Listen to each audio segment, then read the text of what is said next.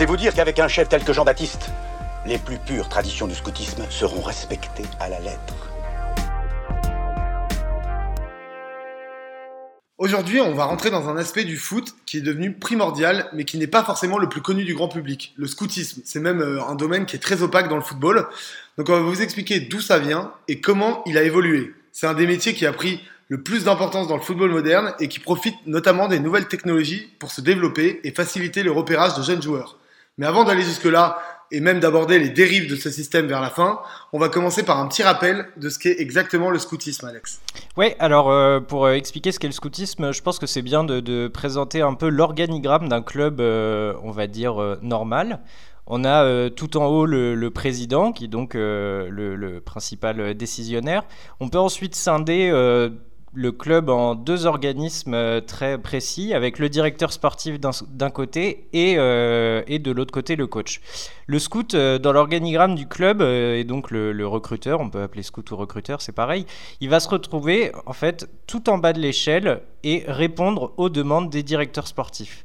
Ça, c'est la présentation qu'on peut faire pour un club structuré qui est censé tourner correctement.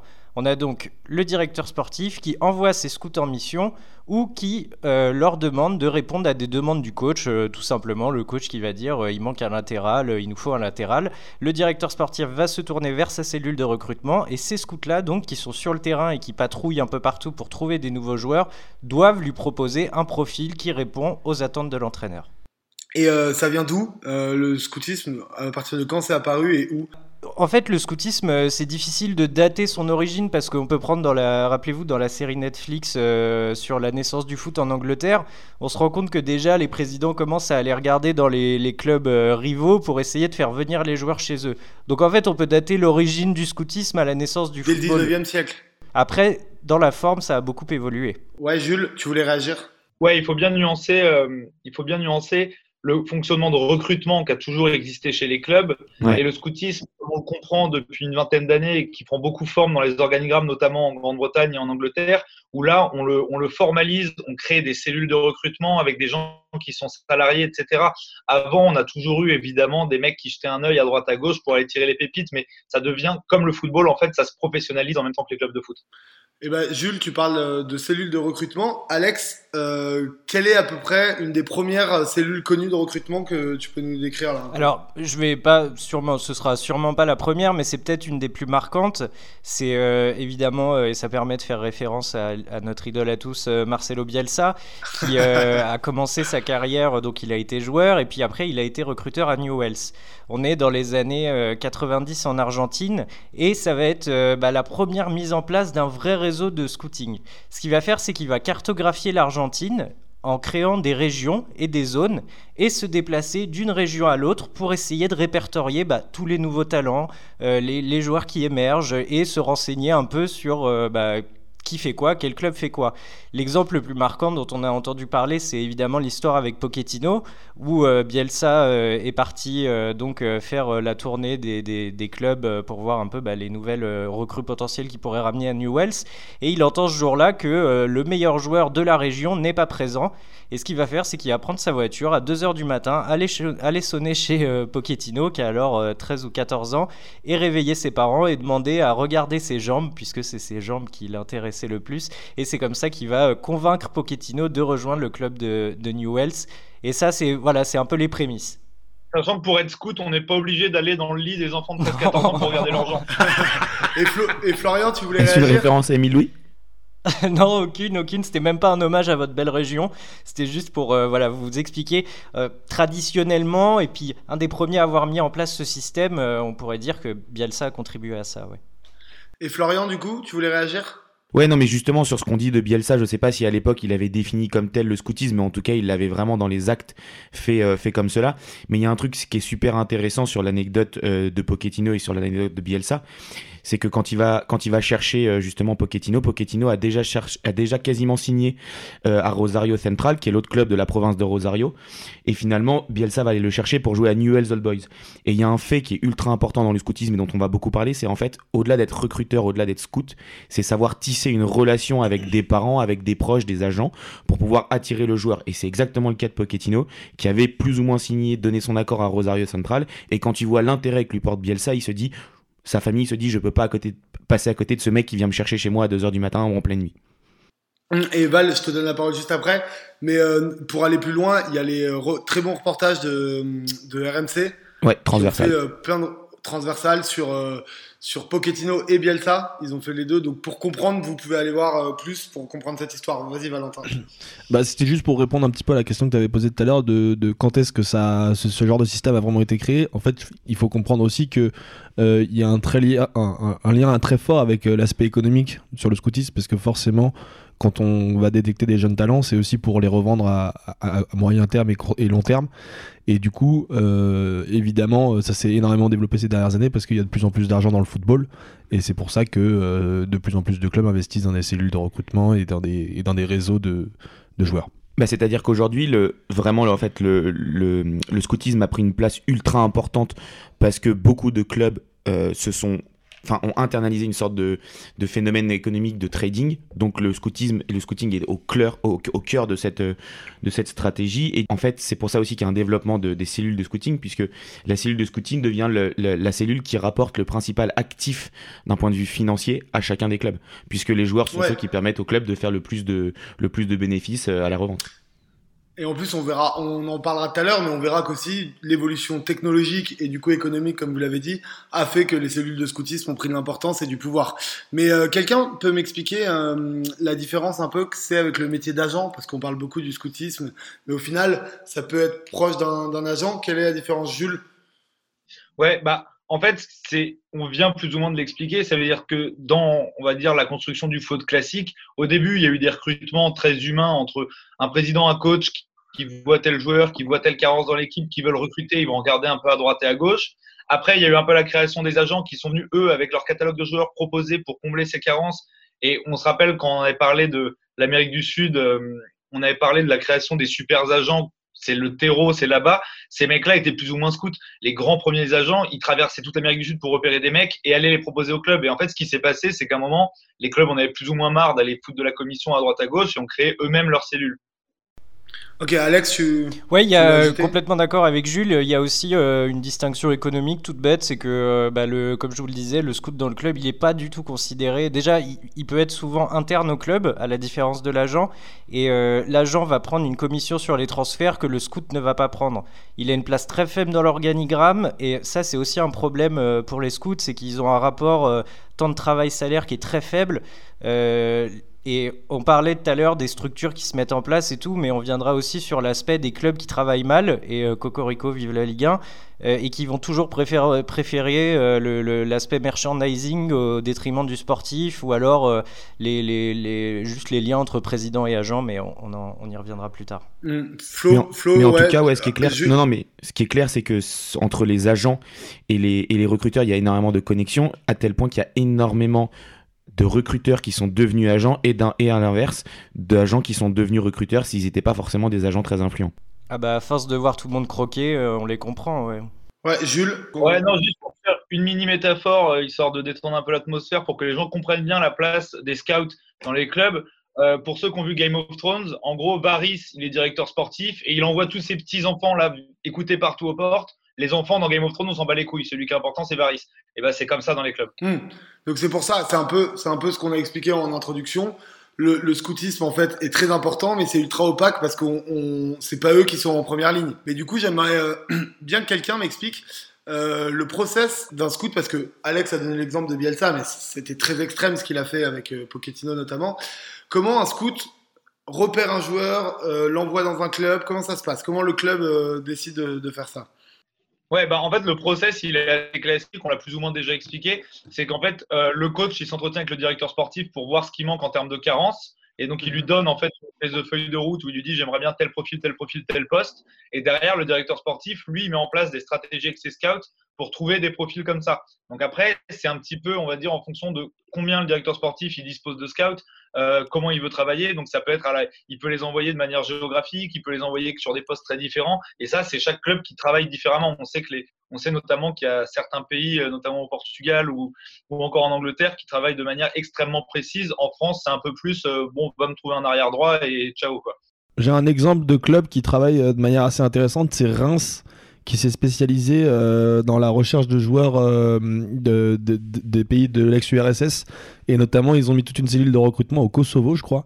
Et, euh, et, ils ont été chercher 2-3 joueurs qui étaient pas mal. Je pense notamment au petit Herbert Zenelli là, qui, qui, a cartonné à son arrivée en France. Et voilà, c'est un, système de, c'est un système assez intéressant à Reims. Non, non, mais c'est vrai que là, on le voit avec Reims qui a vraiment, fait des, qui a vraiment des liens avec le championnat kosovar et avec certains joueurs dans, dans ces pays de l'ex-URSS. Auxerre, à l'époque où on parlait pas forcément de scouting, il y avait aussi cette filière polonaise avec Zarmak qui était un peu l'étendard, mais il y a eu beaucoup, pas mal de joueurs polonais dans les années 80-90 qui sont passés par Auxerre et même dans les années 2000, il y avait beaucoup de joueurs issus d'Europe de, l'Est aussi. Ça a vraiment été une sorte de, de vivier pour beaucoup de clubs, euh, beaucoup de clubs français et notamment Auxerre. Bah voilà, Flo a essayé de nous parler d'Auxerre, mais du coup on a, on a compris le, le rôle à peu près du, scout. Maintenant j'aimerais bien qu'on parle des, des, places fortes. Jules, tu parlais notamment de certains pays qui travaillent mieux que d'autres, mais il y, a des véritables euh, places fortes du scoutisme dans le monde et notamment dans des euh, grands bassins de population. Euh, Flo, tu voulais notamment nous parler bah, du bassin euh, parisien, par exemple. Bah, historiquement, il y, a des, y, a des places fortes et des viviers qui sont, qui sont assez logiques. L'Amérique du Sud, que ce soit Buenos Aires ou, ou, surtout Sao Paulo, ont souvent été un petit peu les places fortes et les viviers du foot, du foot mondial. Mais depuis une quinze, vingtaine d'années, on a l'île de France qui est clairement devenu le premier bassin de population en termes de joueurs. Euh, il faut juste voir un truc qui est assez fou, c'est qu'il y a 6% des joueurs dans les 5 grands championnats européens qui viennent de l'île de France. On pense pas que aux Français, hein, ça peut être des joueurs comme euh, Dembaba, comme euh, Riyad Mahrez, qui sont pas forcément internationaux français, mais qui ont évolué beaucoup et qui ont été formés en île de France. Et depuis 2002, la France est aussi le pays qui a fourni le plus de, joueurs à la Coupe du Monde en termes de formation et de parcours. On ne parle pas forcément d'internationaux. Il y a eu 216 joueurs qui sont passés par la France et donc beaucoup par l'île de France. Et c'est très très loin devant le Brésil puisque le Brésil est deuxième avec seulement 148. Et, au-delà de ça, en fait, on se rend compte que l'île de France a eu une sorte de d'explosion euh, suite à la génération 98 où on, a eu euh, une sorte de génération qu'on a qualifié un peu un peu à la va-vite mais de Black Bluebird euh, issu des cités qui a cartonné mais le, le, truc qui permet évidemment à l'île de France d'avoir ce vivier au-delà de la densité de population, c'est l'impact de l'immigration dans l'histoire du foot français. C'est-à-dire que le foot français a toujours a eu cette force d'avoir des joueurs polonais, puis italiens, espagnols et maghrébins. Et depuis les, années 90, on a une génération de, de joueurs français issus de l'immigration de l'Afrique subsaharienne qui a explosé en Ile-de-France. Et du coup, au final, on se rend compte qu'on a énormément de joueurs français ou internationaux qui viennent de ce bassin de population qui est ultra riche. Du coup, on, a bien compris que c'était euh, le rôle des scouts d'aller chercher et ils se servent de ces grands bassins de population. Jules, tu voulais peut-être euh, ajouter quelque chose? Ouais, et par exemple, ce qui pour raccrocher ça un peu à l'univers des scouts en Europe, il y a un truc qui est par exemple très bien connu, c'est qu'on sait que c'est un bassin de population énorme et la France l'a bien compris aussi. Euh, c'est une petite anecdote, je pense que plusieurs personnes le savent. Euh, si la Ligue 2 se passe le vendredi soir, c'est pas pour rien, c'est qu'en fait les scouts d'Europe savent très bien que la Ligue 2, il y a beaucoup de talent parce que plein de petits jeunes qui viennent du bassin de population euh, parisien. Et donc, en fait, ce qui se passe, c'est que tous les scouts européens vont au match du Paris FC. Parce qu'en gros, ça leur permet en fait de venir par exemple de Londres, etc. Ils viennent en deux heures le vendredi soir au Paris FC. Quand ils veulent superviser un mec, ils attendent ce match-là, ils regardent et après ils peuvent se barrer sur les championnats européens le week-end, repérer d'autres mecs. Et donc du coup, c'est pour ça, petite anecdote, c'est pour ça que le Paris FC se plaint souvent qu'il y a des clubs qui font des matchs de port contre eux parce que tout le monde sait très bien que quand on va jouer au PFC, il y a tous les clubs européens qui sont dans le coin. Hum. Et Alex, euh, sur ça, tu voulais euh, Ouais, ouais, euh, pour, euh, pour aller dans le sens de Jules, et euh, ça rejoint un peu l'interview, euh, la super interview qu'avait fait Valé Flo le, le, mois dernier avec Basile Debure, qui raconte dans son livre évidemment la présence des scouts déjà en période de 14, 15, 16 ans, où ils viennent déjà superviser des joueurs très jeunes, en l'occurrence c'était au Red Et justement, en, Ile-de-France, le, le, phénomène est, le phénomène est tel aujourd'hui que les 14-15 ans sont même de moins en moins scoutés et on scoute de plus en plus les 10, 11, 12 ans parce que dès 14-15 ans, ils ont c'est déjà signé un, contrat ou un pré-contrat dans un centre de formation d'un club professionnel et on est obligé d'aller les chercher plus jeunes parce qu'il y a une telle concurrence en Ile-de-France, c'est-à-dire qu'il y a les clubs français, il y a des clubs français qui sont spécialisés dans le recrutement de jeunes issus de la région parisienne, on peut penser à, à Saint-Etienne ou à Rennes qui ont énormément de joueurs dans leur centre de formation issus de la région parisienne, mais même les clubs internationaux depuis 10-15 ans se sont clairement penchés sur notre région. Et alors, juste pour faire une mini précision euh, pour nos nombreux auditeurs, euh, il faut quand même un peu faire une nuance entre euh, les dénicheurs de talent qui vont aller choper les gamins de 14 ans, etc. Et là, quand on parle bien de scouting, c'est quand même, on parle quand même souvent de joueurs pro. Hein. Les cellules de recrutement s'intéressent déjà aux joueurs pro qui jouent dans les championnats réguliers. c'est pas exactement tout à fait la même chose que d'aller chercher des gamins de 12 ans, comme peut le faire très bien Lyon, par exemple, dans sa région. En plus de ça, du coup, maintenant, il y a un peu, bah, comme dans tout, des petites stars, en gros, du scouting et, euh, euh, notamment des, grands recruteurs. Euh, Alex, tu, voulais donner un exemple? Ouais, simplement pour pas qu'il y ait de, de mélange ne pas, ne pas mélanger donc le directeur sportif qui arrive avec sa cellule de scouting, et l'exemple de Jules était parfait pour ça, la référence à Game of Thrones. On peut parler de recruteurs stars comme Campos par exemple, qui va donc lui arriver avec une cellule de recrutement euh, assez, euh, assez monstrueuse et proposer ses services au club. Euh, il y a différents modèles comme ça. Je trouve que le modèle Campos, il est assez parlant parce que c'est donc un homme qui arrive et lui, en fait, il dirige 7 scouts employés à plein temps et il fait appel à 29 observateurs pour, bah, pour les jeunes joueurs. Les 7 scouts travaillent sur 5 zones euh, géographiquement prédéfinies. Il y a l'Amérique du Sud, plus précisément Brésil-Argentine, l'Europe du Sud, les Balkans, le Benelux et l'Europe du Nord, dont la France et l'Europe de l'Est. Pardon.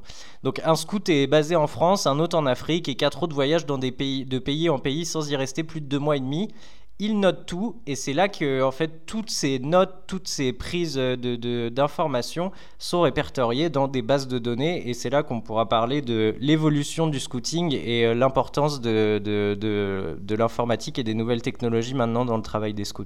Ouais, et avant que tu, tu continues, si tu veux continuer, euh, sur Campos, juste pour expliquer aux gens, ceux qui ne le connaissent pas peut-être pas, c'était le directeur sportif de Lille notamment, et c'est avec lui qu'ils ont et de Monaco avant. Et Campos, du coup, à Monaco et à Lille, il a aussi permis de faire euh, évoluer les mentalités et notamment sur la recherche des, des joueurs qui n'étaient pas euh, convoité dans la Ligue 1 avant, Flo. Ouais, bah en termes de scouting, il a clairement apporté ses méthodes et des méthodes qui n'étaient pas forcément euh, très ancrées en France. Il faut savoir qu'en France, on sait qu'on est un très très bon pays formateur.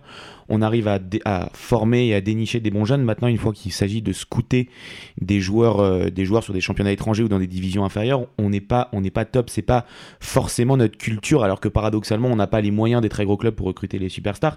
Il y a un club qui l'avait fait, j'avais parlé d'Auxerre tout à l'heure, mais le premier club qui a eu une vraie stratégie de scouting efficace, c'était Le Mans dans les années 2000 qui avait une super génération qui était allée chercher euh, les graffités, Desmelo, Gervinho, Romaric ou Cessignon un peu après. Fanchon Aussi, ouais, mais je crois que Fanchon c'était un peu moins bon pour le coup. J'avais un, bon un bon souvenir, moi. Ouais, je, suis pas sûr. Bon, bah, vas-y, Flo, euh, fini, euh, du coup. Mais, juste cette stratégie de Le Mans avait été assez efficace. On se souvient que Le Mans c'était une équipe plutôt sexy à voir dans les années 2000 et qui avait sorti pas mal de joueurs.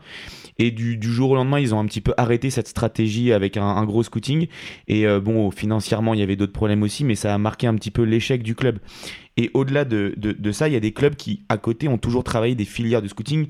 On peut penser à l'OL au Brésil, qui pendant les années 2000 avait évidemment une immense filière brésilienne. Ils l'ont remis en place là un peu. Ils l'ont remis en place avec Junio, elle s'était arrêtée pendant longtemps. Mais il y a aussi un, problème. Alors Junio l'a remis en place et Lyon maintenant a des moyens financiers euh, assez, assez importants, donc ils peuvent s'aligner sur des joueurs brésiliens. Mais il y a un moment où, les clubs français se sont un peu arrêtés d'attirer des joueurs sud-américains, notamment brésiliens, puisque les, les joueurs brésiliens avec le développement de leur championnat local, euh, avaient des salaires un peu plus élevés.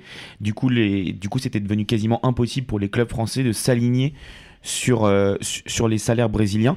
Et, et, et, de la même façon, c'est aussi pour ça qu'on voit pas tant que ça de Mexicains euh, dans les grands championnats européens et surtout en France c'est que le, Mexique est un championnat qui économiquement est très développé avec beaucoup d'argent et beaucoup de revenus. Et c'est ce qui fait qu'on a en France et même au Portugal ces dernières années un peu plus de mal à recruter des joueurs mexicains parce qu'on n'a pas forcément, on peut pas forcément s'aligner sur les salaires. Van, tu voulais répondre à Flo, ouais bah, en fait, je voulais juste rajouter quelque chose surtout. Il y a aussi les jeux d'agents qui rentrent un peu en compte parce qu'on a souvent l'exemple des joueurs argentins qui ont une ou deux sélections. J'ai un exemple précis qui me vient en tête là, c'est Emmanuel Mamana qui à 17 ans avait déjà une ou deux sélections en équipe d'Argentine, parce que c'était les agents qui forçaient ces joueurs-là à avoir des sélections euh, euh, en Argentine. En fait, ils avaient des liens avec les sélectionneurs, de sorte à ce que euh, le mec sur son CV ait des sélections et que du coup ils prennent de la valeur marchande. Et c'est pour ça aussi que les joueurs coûtent beaucoup plus cher aujourd'hui. Parce que pour un, juste pour une sélection, maintenant tu gagnes, tu gagnes 15 millions, ouais, 15 millions Ça se faisait beaucoup au Brésil aussi. Alex, pour conclure sur Campos, vas-y. C'est pas pour conclure, enfin c'est en lien avec Campos évidemment, mais ça rejoint aussi ce qu'a dit Jules dans son flop et ce qu'on dit tout le temps en fait sur le foot français, c'est le manque de travail et le manque d'imagination, parce qu'il y a une vraie différence culturelle, vous l'avez dit, sur euh, le traitement des recruteurs, et en fait en France c'est euh, c'est complètement délaissé, et là on met en avant Lille parce que en fait c'est presque une anomalie dans le championnat. Euh, je vais vous donner des exemples, Marseille, Nantes, Bordeaux. Euh, époque, euh, époque euh, La Brune avec son projet Dortmund, ou alors quand Garcia se ramène et propose son réseau tout pourri avec des Strotman à 25 millions et 550 000 de salaire. En fait, là, on est complètement dans ce qu'on parlait pendant l'intro, dans la, hiérarchisation du club, où en fait, il n'y a pas du tout de discours avec le directeur sportif et l'entraîneur, il n'y a pas du tout de stratégie sur le long terme. C'est juste le président qui se dit, bah tiens, moi j'ai bien envie de traîner avec des agents, j'ai bien envie de faire mes petites ventes, faire des petites commissions, et en fait, on met complètement de côté la base du foot qui est bah, quel joueur va correspondre à mon équipe, qu'est-ce qu'il va apporter à mon équipe. On est juste dans des choix basés bah, un peu sur l'ego et sur euh, le réseau. quoi. Genre euh, la Brune, typiquement, qui euh, était pote avec des agents, il s'est dit tiens, j'adore faire des ventes. Il s'est mis à faire des ventes et des achats à, tour de bras. Bon, finalement, Marseille a fait 0 points en Ligue des Champions cette année-là. Et donc là, on a parlé de modèle français, notamment de Campos, mais il y a un modèle qu'on connaît tous en Europe et qu'on a tout le monde s'est un peu inspiré, inspiré pardon. C'est le FC Porto et euh, Val, du coup, euh, parle-nous un peu du comment marche la galaxie du FC Porto des scouts un peu. Hmm. Bah, le FC Porto, ça a été le premier club euh, au niveau européen à vraiment instaurer une vraie cellule de recrutement de par leur euh, nationalité portugaise, ils ont des liens assez forts avec justement euh, le Brésil. Et euh, aujourd'hui, si on va au, stade du Dragon, dans le stade du Dragon, il y a toute une, toute une salle avec des, milliers de télé et ils sont retransmis tous les jours, tous les matchs qui existent dans le monde, avec des scouts qui cherchent en permanence des joueurs. Et, un des hommes forts de cette, de cette technique, de cette, de, de cette cellule de recrutement, ça a été pendant longtemps Antero Henrique qui lui avait créé un réseau de plus de 250 scouts un peu partout dans le monde, euh, qui allait chercher et qui sillonnait un peu tous les pays pour euh, justement trouver des joueurs. Et, euh, c'est comme ça qu'ils ont réussi à faire des coups qui étaient assez impressionnants, type Pepe, Falcao, Lisandro Lopez, Hulk. Il y en a des. ça se compte ça se compte plus tellement. Ouais, je pense que c'est limite en centaines parce que Porto, on a, on a tous, enfin, on s'est toujours dit, c'est pas possible que un club comme Porto chope des joueurs comme ça et pas les joueurs français. Et on comprend là que c'est aussi à travers le scoutisme la direction du club. Flo, tu voulais ajouter?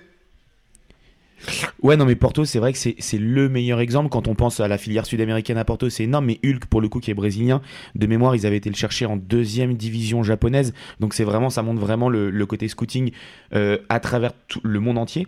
Mais pour le coup, Porto est le meilleur exemple, effectivement. Mais c'est le Portugal, euh, d'un point de vue assez global, qui est le meilleur exemple. C'est-à-dire que le Ok, le Sporting est peut-être plus un club formateur de joueurs portugais, mais Benfica et Porto sont vraiment deux clubs qui ont un réseau de scouting, probablement aussi parce que économiquement ça a toujours été des clubs un petit peu plus faibles, aussi parce qu'avec le, lien direct avec le Brésil et la langue, il y a beaucoup de, barrières qui sont plus faciles à abaisser entre le, Portugal et le Brésil. Juste une petite anecdote, c'est que Benfica, euh, à travers le monde, par année, ils ont 200 scouts par an, c'est-à-dire 200 personnes qui travaillent dans le monde entier pour Benfica, qui sont recruteurs, observateurs ou scouts, et qui vont, en fait, ils vont pas forcément avoir une zone par région définie, c'est-à-dire que pendant 3 ou 4 mois, ils vont travailler par équipe de 10 sur une région du monde, un pays ou une région du monde, et puis au bout de 4 mois, on va les changer, on peut les envoyer un coup en Amérique du Sud, et puis un coup euh, en Asie ou en Océanie, alors peut-être moins l'Océanie pour le coup, et du coup, ça leur permet d'avoir une sorte de vraie homogénéité, d'avoir différents œils, différents avis sur chaque joueur, et c'est ce qui va leur permettre justement d'attirer beaucoup de, enfin, d'essayer de, de voir et d'attirer beaucoup de jeunes. Mm. Le Sporting est très fort aussi, hein, avec, Materas euh, qui avait recruté Ronaldo notamment euh, ouais, bah, dans les années 2000. De toute façon, c'est une place forte du scoutisme, le Portugal. Mais euh, du coup, là, on a parlé, on a donné plein d'exemples donc sur les bassins de population, sur des personnalités du scoutisme, des clubs qui réussissent. Mais le scoutisme, comme tout, ça a beaucoup évolué ces dernières années, et notamment avec les nouvelles technologies. On va un peu aborder ce, ce sujet maintenant pour vous expliquer quelles sont les nouvelles formes de scouting notamment. Ouais, et l'évolution, c'est le mot qu'on entend en boucle et qu'on n'entend pas que dans le foot, c'est la data, euh, à savoir euh, un grand volume de données structurées et non structurées qui inondent euh, une entreprise au quotidien. Et ben le foot s'est dit que ce serait quand même dommage de passer à côté de petits joueurs et qui avaient sûrement des outils pour, pour les retrouver. Euh, la data, faut savoir que fait, sans le vouloir, c'est les bookmakers qui l'ont créé parce qu'à force de vouloir euh, créer des paris sur tout et tout côté, bah, ils ont pris des notes sur euh, tout ce qui se passait sur un match et ça permettait finalement de commencer à savoir bah, combien de corners tu vas obtenir. Là, je parle pour une équipe, combien de, de, touches tu vas obtenir, combien de ballons perdus, combien de machins. Et au fur et à mesure, ça a commencé à se développer en s'individualisant sur les joueurs. La naissance officielle, on peut la dater à peu près en 2006 avec Opta, qui euh, en fait a commencé à enregistrer euh, l'heure et le lieu de chaque passe, de chaque tir, de chaque tacle et de chaque dribble. Et aujourd'hui, il faut savoir que chaque match analysé avec Opta euh, contient environ 2000 facteurs de données. Il y a eu ensuite d'autres éléments que vous connaissez comme les, les expected goals, pardon, et euh, en fait, tous ces éléments-là, tous ces éléments-là, pardon, ça a permis au club de euh, faciliter et de dresser des listes de joueurs qui n'étaient pas forcément bah, les joueurs dont on entend le plus parler dans les, euh, dans les championnats majeurs. Ça permettait aussi. Avant que tu continues, avant que tu continues, expected goal pour ceux qui savent pas, c'est en fait. Expected goal, c'est un, un, système qui permet de calculer la probabilité de marquer un tir en fonction de sa distance et de son angle par rapport au but. Voilà. Voilà, vas-y, tu peux continuer. Et, euh, et donc voilà, euh, il y a d'autres euh, sociétés qui se sont développées.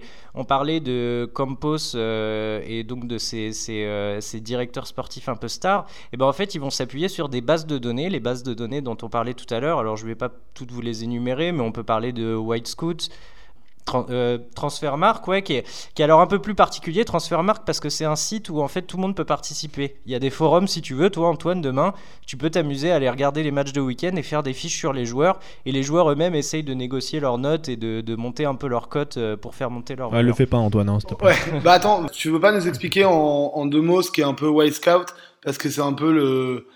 C'est un peu la Bible des, des scouts, quoi, non ah, clairement, Y Scout, c'est le truc qui, depuis euh, quelques années, sert à servir, enfin, sert énormément à tout ce qui est recruteur, scouting.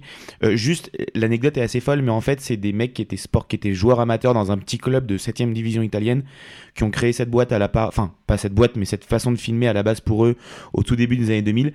Et de fil en aiguille, ils ont monté une sorte de vidéo, puis ça a commencé à intéresser des clubs de série C, de série B, et ils en ont fini par créer une vraie boîte. Et aujourd'hui, Y Scout, c'est effectivement la référence pour tout ce qui est recruteur. C'est-à-dire qu'ils vont offrir énormément de stats et de vidéos sur plein de matchs. Ils ont une database absolument folle. Ils ont 330 000 joueurs dans la database. Et chaque semaine, c'est entre 1000 et 1500 rencontres qui sont uploadées.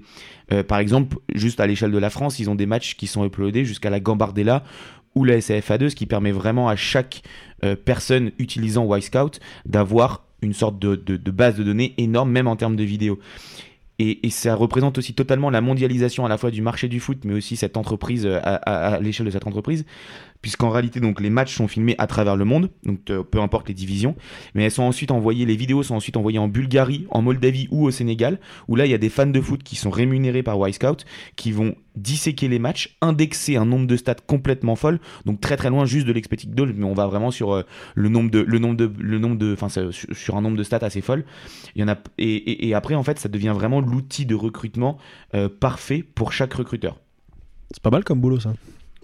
C'est pas mal. Ouais, c'est un, un, bon job planqué.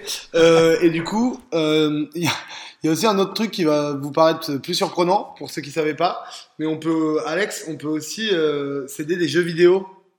les scouts, Ouais, bien sûr, bien sûr. et euh, certains jeux très célèbres. Ouais, ouais, euh, avec euh, Football Manager notamment, et c'est quelque chose. on en avait beaucoup entendu parler à l'époque de Falcao parce que c'est comme ça que Porto l'aurait plus ou moins. Mais en fait, il faut prendre Football Manager comme une base de données, quoi. Et c'est pour ça que je disais qu'il y en a plusieurs avec chacun leur anecdote de création. Là, Football Manager, c'est des fans et des passionnés qui, qui récoltent, qui récoltent des données aux quatre coins de la planète. C'est 1300 personnes venant de 51 pays à travers le monde qui alimentent cette base de données. Et ces personnes, elles sont en contact avec les développeurs du jeu et ça va leur permettre d'enregistrer les données, de les recouper et affiner pour donner une interface euh, plus réaliste euh, bah, pour le joueur. Mais finalement, les clubs se sont dit, mais attendez, il n'y a pas de raison que ce soit que les, que les joueurs. Donc quand je dis joueurs, c'est joueurs euh, de jeux vidéo. Hein. Il n'y a pas de raison que ce soit que les joueurs qui, qui en profitent. Et il y a certains clubs comme Everton, je crois que ça a été le premier, qui s'est mis en lien avec Football Manager justement pour avoir bah, toutes, ces, toutes ces infos.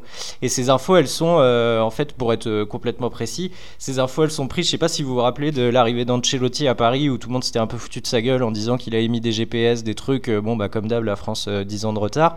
En fait, ces GPS, bah, ils permettent, comme tu le disais, Flo, de recueillir tout un tas de données. Et il faut savoir que, par exemple, en moyenne, sur un match, maintenant, on est capable de, de compiler pas moins de 4 millions de données en 90 minutes de jeu, quoi. Et puis ça permet aussi à Ousmane Dembélé de faire des carrières au Winchester FC. Et ça, c'est, et ça, c'est quand même pas mal qu'on puisse le suivre. Et ça, c'est beau, ouais. Et ça permet à, vous tous de gagner la Ligue des Champions avec votre club préféré. Et avant de passer un peu aux dérives du système, euh, Flo, tu un exemple d'un petit club dont on a beaucoup parlé euh, cette année. Ouais. Parce qu'ils ont joué avec des champions alors que c'était un tout petit club, c'est Midtjylland. Ouais, Midtjylland, c'est un club danois qui a été créé euh, en 1999 ou en 2000, je crois. Et en fait, c'est marrant parce que le côté bookmaker revient, c'est-à-dire que le, propriétaire s'appelle Matthew Benham. C'est un mec qui est aussi propriétaire de Benford ou de Brentford. Alors, je sais plus lequel, des deux en Angleterre. C'est un mec qui a fait fortune dans les paris sportifs, donc qui est très euh, côté euh, statistique, il est ultra poussé. Et il s'est associé avec le coach de l'équipe actuelle, Rasmus Ankersen, pour reprendre le club justement à la création.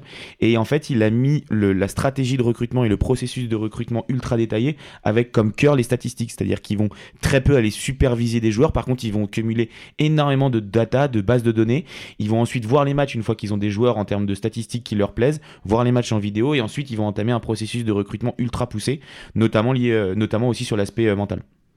Non, Alex oui, simplement dire euh, que bah, la data c'est très bien et comme l'a dit Flo, ça permet aux petits clubs de concurrencer les gros, mais ça fait pas tout et euh, il faut pas mettre de côté la philosophie du jeu, le body language, le marquage ou encore la communication ou la vie du joueur, simplement comment il se comporte. Si ça, le club ne travaille pas dessus, euh, bah forcément il y aura des erreurs.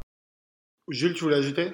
Ouais, je voulais juste ajouter un petit truc pour compléter ce qu'a dit Alex. C'est ça qui est assez marrant, c'est que de voir au moment où les clubs deviennent des énormes business et où tout est data, technologie, etc., tous les gros clubs gardent un peu du scouting à l'ancienne. On demande aux mecs d'aller sur le terrain, de rencontrer les familles, de voir. Et il y a pas mal. Enfin, Campos, on sait que Campos, il recrutera personne s'il n'a pas mangé avec euh, le joueur et sa femme pour savoir comment ça se comporte, etc. Enfin, l'humain reste quand même primordial dans le foot, heureusement. Complètement. Et avec euh, l'évolution de la technologie, il y a aussi euh, une place forte qui se développe, c'est sur les réseaux sociaux, avec plein de, de nouveaux un peu bah exactement, et notamment sur Twitter, on peut voir qu'il y a une espèce d'émergence euh, des influenceurs euh, football, et notamment des, des, mecs qui sont spécialisés dans le scouting. Euh, il y a de plus en plus de comptes, genre le chercheur de talent, des trucs comme ça, qui vont justement aller regarder des vidéos, et en fait c'est un peu comme du scouting bénévole, et en fait ces mecs-là souvent sont ensuite... contactés par les, par, les, par les clubs, justement pour pouvoir travailler dans les clubs. Et euh, voilà, c'était juste pour dire qu'il y avait de plus en plus de gens qui, euh, de manière bénévole et individuelle, se lancent dans le scouting. Et c'est pour prouver à quel point ça, ça, ça prend de plus en plus d'importance aujourd'hui dans le fonctionnement des clubs. Donc là, on a vu un, peu euh, toutes ces nouvelles formes de scouting. On vous a expliqué. Mais bon, vous vous en doutez, dans le foot, ça mène souvent à des dérives. Et là, il y a quelques petites quand même dérive du, du, système. Val, tu voulais euh, nous expliquer un bah peu Forcément, c'est ce que j'expliquais tout à l'heure, c'est-à-dire qu'il y a quand même un enjeu économique qui est assez fort dans ces trucs-là. Et donc forcément, euh, quand il y a un enjeu économique, il y a forcément des gens qui essaient d'en profiter. Et, euh, et, moi, je voulais revenir sur l'exemple du Barça et du Real qui avait été suspendu, de, qui avait été privé de, de recrutement pendant un an ou deux ans, je crois, euh, parce que euh, parce que justement ils avaient fait des détournements de loi parce qu'il faut savoir que c'est quand même assez encadré le, les recrutements des jeunes. Type par exemple normalement on n'a pas le droit de recruter un joueur qui a moins de 16 ans euh, s'il vient pas de l'Union Européenne. Évidemment ça peut être contourné si par exemple il a une sélection en espoir ou je sais pas trop quoi. Mais bref le Barça et le Real avaient contourné ces règles et, et c'est pour ça qu'ils avaient été suspendus. Et donc c'est ce que je disais tout à l'heure dès qu'il y a un intérêt financier forcément il y a quelques dérives qui apparaissent et justement, tu parlais des règles qui sont mises en place par l'UFA ou par l'Union européenne ou par la, FIFA directement.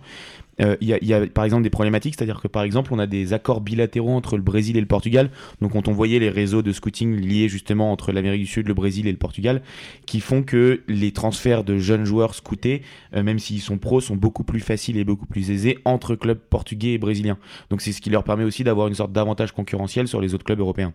Hum. Et Alex, tu avais une autre dérive aussi à, Ouais, ouais, et puis c'est un peu pour généraliser et revenir à. Euh, en fait, quand je vous parlais de la place du scout euh, dans l'institution, c'est que souvent, en fait, les clubs se servent euh, du fait que le scout, c'est un passionné, c'est un mec qui adore être sur le terrain, qui parle aux jeunes et tout ça, pour un peu mal les traiter, les mal payer. Et ce que je voulais juste dire, c'est que bah, forcément, à force de voir des commissions, là, je vais prendre un exemple très récent, quand on voit Mino Raiola en VRP qui fait la tournée des popotes à Madrid et à Barcelone, avec le père à côté, à demander des sommes folles, enfin, de voir tout cet argent brassé et en fait, qu'il n'y a pas de retour pour les scouts dans, pas mal de clubs, bah, c'est ça aussi qui crée des dérives où ils vont essayer simplement de contourner la loi pour essayer de croquer un peu, quoi. Ah, merci Alex. Et euh, du coup, comme on vous l'a dit en début, le scoutisme, c'est un domaine très très opaque dans le milieu du foot. Donc il y a sûrement d'autres dérives. Malheureusement, euh, on ne les connaît pas sûrement et on ne peut pas vous en dire plus. Mais en tout cas, on vous a fait un petit résumé euh, complet de ce qu'était le scoutisme, d'où ça venait, quelles étaient ses places fortes dans le foot et comment ça marchait. On espère vous en avoir appris un, maximum. Et tout de suite, on va, on va pouvoir retrouver un peu euh, le sourire et Jules pour ses passements de langue une nouvelle fois de plus rocambolesque.